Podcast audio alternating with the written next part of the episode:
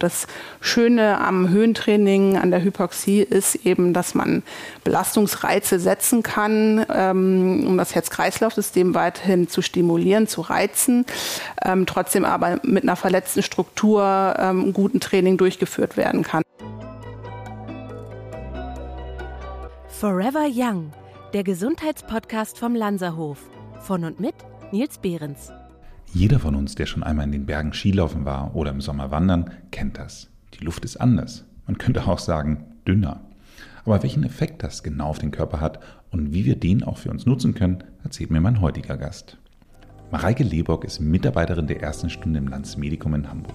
Sie studierte Sportwissenschaftlerin und hatte, bevor sie zu uns nach Hamburg kam, schon eine Höhenkammer in Kuwait mit aufgebaut. Wenn es um das Thema Training und Höhe geht, so kennt sie sich aus wie kaum eine zweite. Herzlich willkommen, Mareike Lebock. Hallo Nils. Mareike, im Grunde genommen ist das Thema Höhentraining, glaube ich, schon historisch ein wenig, ähm, ich sage jetzt mal, gibt es es schon länger in dem deutschen Sport. Wie hat das ganze Thema äh, Ganze mal angefangen? Also im Leistungssport ist es bekannt geworden ähm, im Rahmen der Olympischen Spiele in Mexico City 1968. Mexico City liegt hier auf einer Höhe von 2000 2800, 2300 Metern. Und ähm, wenn eben Höchstleistungen auf dieser Höhe stattfinden, dann mussten sich alle Athleten und Betreuer eben vorher damit auseinandersetzen, inwieweit die Höhe die Leistungsfähigkeit beeinflusst und haben sich damals dann auch zum ersten Mal auf Wettkämpfe in der Höhe vorbereitet. Und wie kann ich mir das vorstellen? Wie bereitet man sich dann auf Wettkämpfe in der Höhe vor?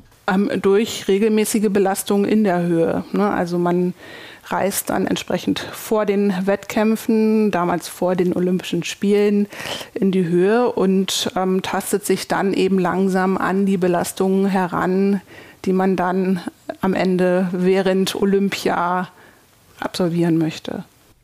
Verstehe.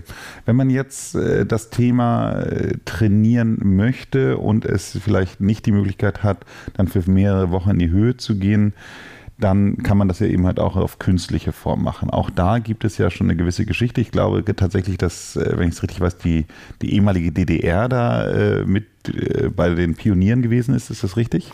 Genau. In, es gibt ein großes Leistungssportzentrum in der Nähe von Berlin in Kienbaum. Da existiert eine große Unterdruckkammer mit diesem Unterdruck kann man eben künstlich Hypoxie erzeugen, indem man eben den Druck reduziert und dann der Sauerstoff automatisch auch reduziert wird. Und da wurden in den 80er Jahren eben etliche Studien ähm, durchgeführt und ähm, wurde sich sehr intensiv mit dem Thema Höhe und Leistungssport auseinandergesetzt. Es ist aber tatsächlich so, dass bereits in den 20er und 30er Jahren bereits russische Piloten sich mit Maskensystemen etc. auf ähm, den niedrigen Sauerstoffgehalt in den Flugkabinen vorbereitet haben. Also es fing sogar schon am Anfang des 20. Jahrhunderts eigentlich an, dass man sich mit dem Thema auseinandergesetzt und eben wusste, dass das irgendwie einen Einfluss auf den Organismus hat. Aber so das Thema Leistungssport und Höhe kam dann erst im Rahmen der 60er Jahre und Mexico City zustande und dann eben die wirklich intensive Forschung wurde dann in den 80er Jahren auch in Russland und in Kienbaum in Deutschland betrieben. Wir reden jetzt die ganze Zeit immer über das Thema Akklimatisierung. Im Grunde genommen aber ist es ja viel mehr. Es geht ja nicht nur darum, dass man sich darauf vorbereitet, Sport in der Höhe zu machen, sondern es hat ja, wie du schon kurz gesagt hattest, ja auch einen Einfluss auf den, den Körper. Wie kann man sich das vorstellen?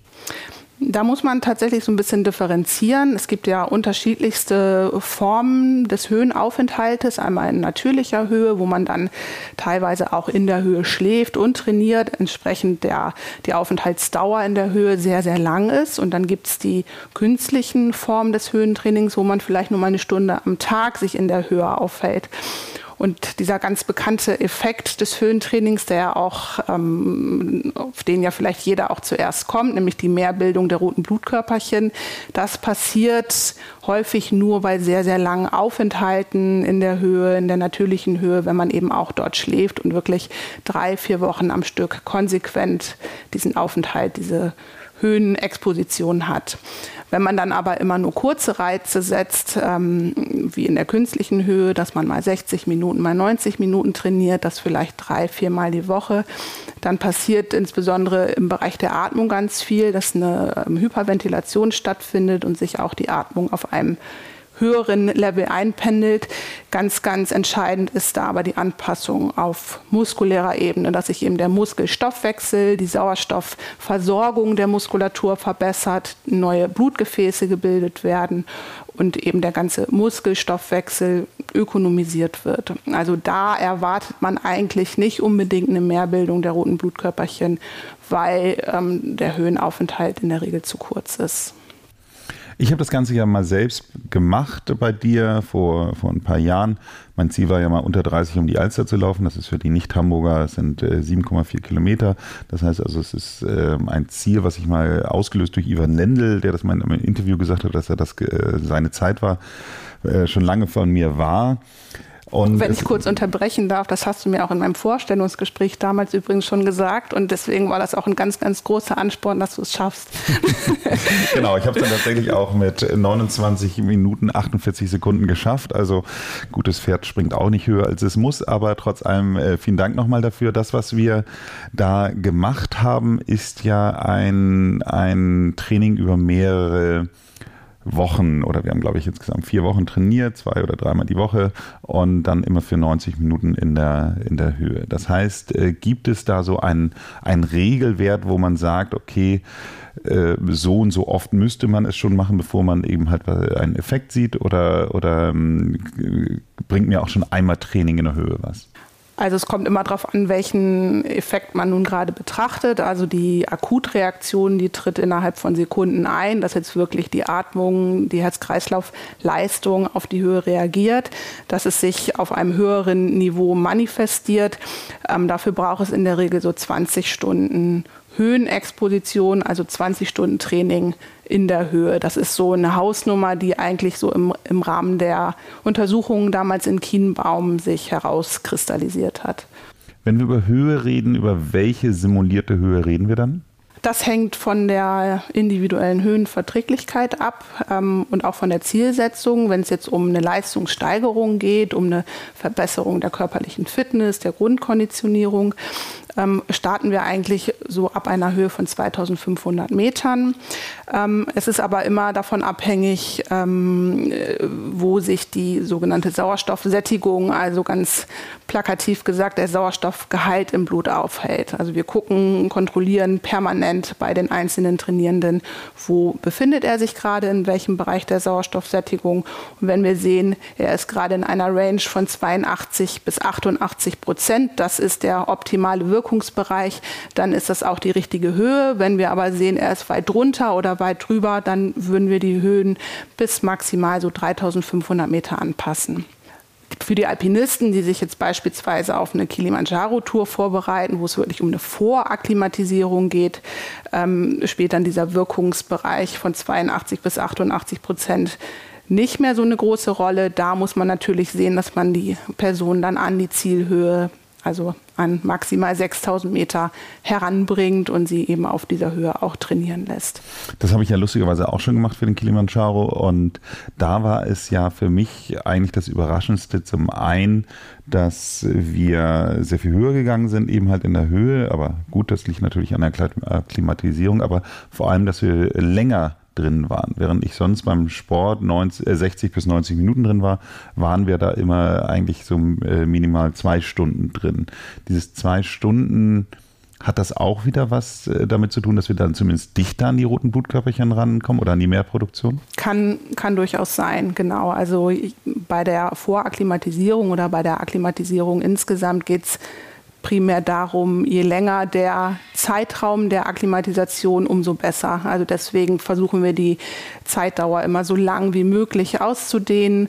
Ähm, äh, aus der Erfahrung wissen wir aber auch, dass es bei den meisten so im Alltag dann ab zwei Stunden irgendwann grenzwertig wird, in den, in den Alltag zu integrieren. Deswegen gehen wir immer so von zwei Stunden aus. Aber durchaus versuchen wir dann schon auch auf Blutebene ein bisschen höhere Reize zu setzen. Trotzdem geht es aber da auch primär um eine Anpassung der Atmung. Das ist ein ganz wesentlicher Punkt der Akklimatisierung.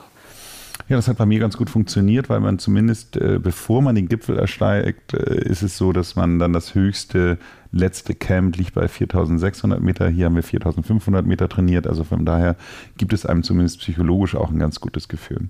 Wir hatten jetzt diese beiden Fälle, Leistungssteigerung eben halt auf ein gewisses Trainingsziel hin und wir hatten den Fall der Vorakklimatisierung. Ähm, es gibt ja noch diesen, ich sage jetzt mal, prominenten Fall von, ich glaube, Sammy Kedira war es, der verletzt war, um seine Kondition zu erhalten? Oder, oder, oder weißt du genau, was, was da so der Hintergrund war? Genau, also ähm, Sammy Kedira, ich glaube, es war die WM 2006. 2010, glaube ich. Oder 2010, genau, ähm, hatte sich im Vorfeld der WM verletzt und das natürlich für einen ähm, Leistungssportler ähm, sehr, sehr ähm, kritisch. Ja, kritisch, genau. Und ein wesentlicher Aspekt einer Verletzungsphase ist ja immer, dass sie ähm, deutlich an Kondition verlieren. Und das Schöne am Höhentraining, an der Hypoxie ist eben, dass man Belastungsreize setzen kann, ähm, um das Herz-Kreislauf-System weiterhin zu stimulieren, zu reizen, ähm, trotzdem aber mit einer verletzten Struktur ähm, guten Training durchgeführt werden kann. Also mit ihm wurde damals ein ganz, ganz lockeres Ergometertraining durchgeführt mit sehr, sehr wenig Watt. Und der hat dann, glaube ich, auf 3500 bis 3800 Metern trainiert über mehrere Wochen. Ähm, konnte die verletzte Struktur eben gut schonen, trotz des Trainings. Aber das Herz-Kreislauf-System wurde so stark gereizt, dass er seine körperliche Grundkonditionierung, seine Herz-Kreislauf-Leistung einigermaßen aufrechterhalten konnte. Und das kann man natürlich auf andere Ebenen, das muss jetzt nicht unbedingt auf Top-Niveau sein, aber das kann man auf alle anderen Ebenen übertragen. Das kann der Regionalligaspieler in Hamburg sein oder der Bundesligaspieler. Das kann aber auch ähm, eine übergewichtige Person beispielsweise sein oder eine alte Person, die sich nicht mehr mit hohen absoluten Belastungsintensitäten belasten kann, weil eben Gelenke ähm, oder der gesamte passive Bewegungsapparat nicht mehr belastbar ist, aber durch eine entsprechende Höhe trotzdem eine Herz-Kreislauf-Leistung oder ein, ein genügender Herz-Kreislauf-Reiz gesetzt werden kann, um eben ähm, eine Grundkonditionierung zu verbessern. Kommen wir mal zum rein technischen. Also dieser, dieser Raum, in dem ich da immer trainiert habe, der hat ja in dem Sinne keine, also ich trage da ja keine Maske oder sonst was, sondern der Raum hat ja eine simulierte Höhe. So, und äh, ich glaube, wenn man jetzt hier normal Null ist, hat man so circa 21 Prozent, 22 Prozent Sauerstoff in der Luft. Ähm, und da, wenn ich jetzt auf zweieinhalbtausend Meter gehe, weiß ich, hat das Display mal so um die 15 Prozent angezeigt. Genau. Trotz allem meine Frage, wie, wie funktioniert das? Also wie ist das technisch gesehen, dass ich jetzt sozusagen in einen Raum gehe und mir sagt dann auf einmal, der ist jetzt so hoch? Das ist tatsächlich ein bisschen anders als in den Bergen. Wenn man in die Berge reist, verändert sich ja der Luftdruck und durch einen geringeren Druck sind auch weniger Sauerstoffteilchen in der Luft. Ähm, bei uns im Raum oder in der künstlichen sogenannten normobaren Hypoxie ist es so, dass der Luftdruck bleibt, äh, gleich bleibt. Deswegen auch normobar, also der, der Druck ist normal, also gleich. Es wird aber die Luftzusammensetzung verändert. Da wird ein, äh, eine gewisse Menge an Stickstoff über Deckenanlagen ähm, zugeführt und dadurch verändert sich eben die Relation der einzelnen Raumgase zueinander. Und dann wird der Sauerstoffgehalt reduziert. Insgesamt befindet sich aber die gleiche Menge an Teilchen in der Luft. Okay. Also wenn mir quasi mein Gin Tonic zu stark ist, dann gieße ich ein bisschen Tonic nach und dann ist weniger Gin drin. Richtig. Das habe ich verstanden. Gut, wenn wir jetzt zu dem, dem Training an sich kommen, wir haben jetzt diese drei, drei Hauptbereiche äh, gesagt, wenn man verletzt ist, äh, um, um sich zu erhalten, man kann die Leistung steigern, man kann eben halt sich auf die Höhe äh, vorbereiten. Sind das so die drei Hauptbereiche oder würdest du sagen, da fehlt noch was? Ähm, also welche Gruppe man vielleicht noch separat erwähnen könnte, wäre die Gruppe der Übergewichtigen oder die Patienten des metabolischen Syndroms. Ähm, man sagt, dass durchaus ähm, die Höhe auch eine blutdrucksenkende Wirkung haben kann. Da ist die Studienlage aber noch nicht so ganz ausgereift. Also man kann das probieren, man kann durchaus Patienten mit ähm, Blutzucker ähm, ähm, Diabetes, Blutdruckstörungen in der Höhe trainieren lassen. Ob jetzt aber die Höhe da das der entscheidende Reiz ist, um, um da anzusetzen, ist eben noch nicht ausreichend erforscht. Aber auch die Gruppe kann man durchaus erwähnen. Genauso wie die Gruppe der Lungenpatienten, ne, wo eben auch noch daran geforscht wird, ob diese erhöhte Ventilation, die erhöhte Atemleistung gegebenenfalls dauerhaft auch die Lungenfunktion verändern kann. Das sind aber eher so Randgruppen, wo ähm, noch nicht ausreichend Studien vorliegen, wo wir aber auch schon so ein paar erste Erfahrungswerte gesammelt haben. Wenn ich jetzt äh, zum Beispiel äh, äh, auf dem Marathon trainiere, dann beginnt mein Trainingsplan für den Marathon. Natürlich bin ich in, vorher auch schon trainiert, aber mein expliziter Trainingsplan beginnt in der Regel immer so drei Monate vorher.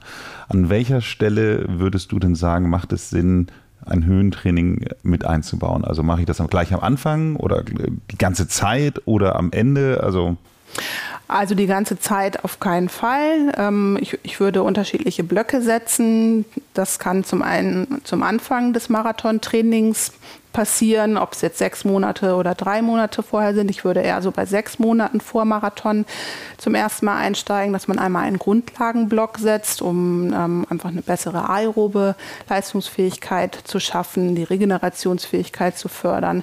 Und dann kann man durchaus auch sehr gut zu einem späteren Zeitpunkt nochmal ansetzen und auch unter sehr hohen Belastungsintensitäten nochmal trainieren. Das hast du ja selber auch am eigenen Leib erlebt.